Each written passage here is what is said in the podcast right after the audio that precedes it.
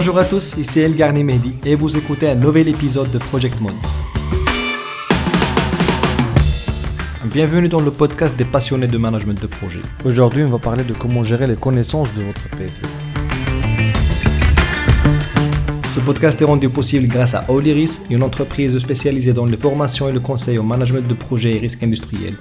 Pour visiter son site web, allez sur oliris.net.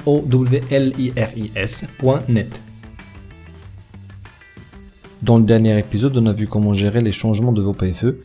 Dans celui-là, nous allons voir comment gérer les connaissances de vos projets. Mais avant de commencer, il nous faut distinguer entre gestion des connaissances, qui consiste à connecter les gens afin qu'ils puissent travailler ensemble au partage et à la création de ces connaissances, et la gestion de l'information qui consiste à connecter les individus à l'information pour faire parvenir la bonne information à la bonne personne et au bon moment. C'est vrai qu'un projet en sa totalité est unique et temporaire, mais il faut tirer un maximum de bénéfices des connaissances générées lors de chaque projet. Du coup, gérer les connaissances du projet consiste à utiliser des connaissances euh, existantes et à acquérir de nouvelles connaissances pour atteindre les objectifs du projet et contribuer à l'apprentissage global de l'organisation. L'intérêt principal ici tient à ce que les connaissances organisationnelles préalables sont exploitées pour produire ou améliorer les résultats du projet et que les connaissances tirées du projet sont disponibles pour soutenir les opérations organisationnelles et les futurs projets. Comme il faut distinguer entre gestion des connaissances et gestion de l'information, les connaissances se composent elles aussi de deux types distincts, à savoir les connaissances tacites et celles implicites. Ces dernières sont les connaissances qu'on peut facilement chiffrer ou coder par exemple les informations de gestion de projet comme les avancements, les KPI, les, consommations de budget ou bien les données techniques comme les débits, les poids ou d'autres moyens de mesure. Par contre, les connaissances tacites sont établies dans un contexte. Il est très difficile de les codifier. Elles résident dans l'esprit des individus. En outre, elles sont habituellement partagées dans le cadre de conversations et d'échanges entre les personnes, comme les impressions, les feelings et les expériences vécues implicitement durant le projet. Il est à noter aussi que, d'un point de vue organisationnel, la gestion des connaissances consiste à s'assurer que les compétences, l'expérience et l'expertise de l'équipe projet et des autres parties prenantes sont utilisées avant, pendant et après le projet.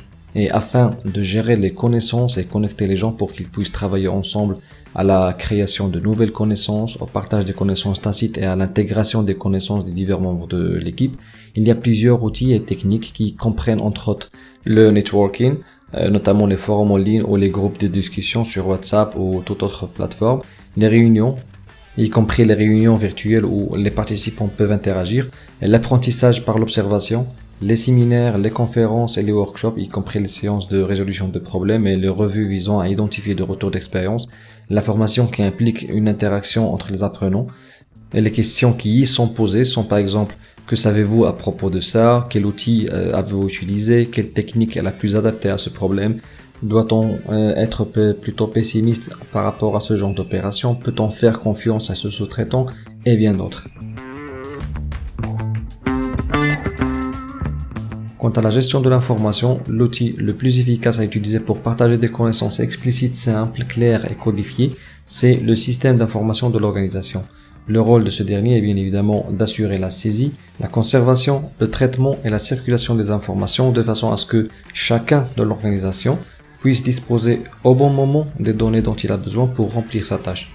Comme sortie, vous aurez un registre des retours d'expérience qui peut inclure pour chaque expérience vécue enregistrée sa catégorie et la description de la situation rencontrée, son impact, les recommandations et les actions proposées en rapport avec la situation, les difficultés, les points traités, les menaces et les opportunités réalisées ou d'autres contenus. Ici, le registre des retours d'expérience est créé en tant que donnée de sortie, mais il sera ensuite utilisé comme une donnée d'entrée dans de nombreux processus tout au long du projet. À la fin de votre projet, les informations sont transférées vers un actif organisationnel appelé archive des retours d'expérience pour que les prochains projets puissent en bénéficier. Ainsi, vos expériences et les connaissances générées tout au long du projet seront préservées pour être utilisées le temps voulu. Récapitulons. La gestion des connaissances de vos projets consiste à faire connecter les gens pour atteindre les objectifs du projet et contribuer à l'apprentissage global de l'organisation Quant à la gestion des informations, il consiste à faire connecter les gens à la bonne information et au bon moment. N'oubliez surtout pas que Dans notre ère, l'information est devenue un élément central de la gestion et surtout dans les projets. L'information peut faire réussir ou échouer des projets selon son utilisation et son timing. Par cet épisode, nous arrivons à la fin de cette série dédiée spécialement au PFE. J'espère que je vous étais d'une certaine aide et surtout n'hésitez pas à me euh, poser vos questions concernant votre projet de fin d'études.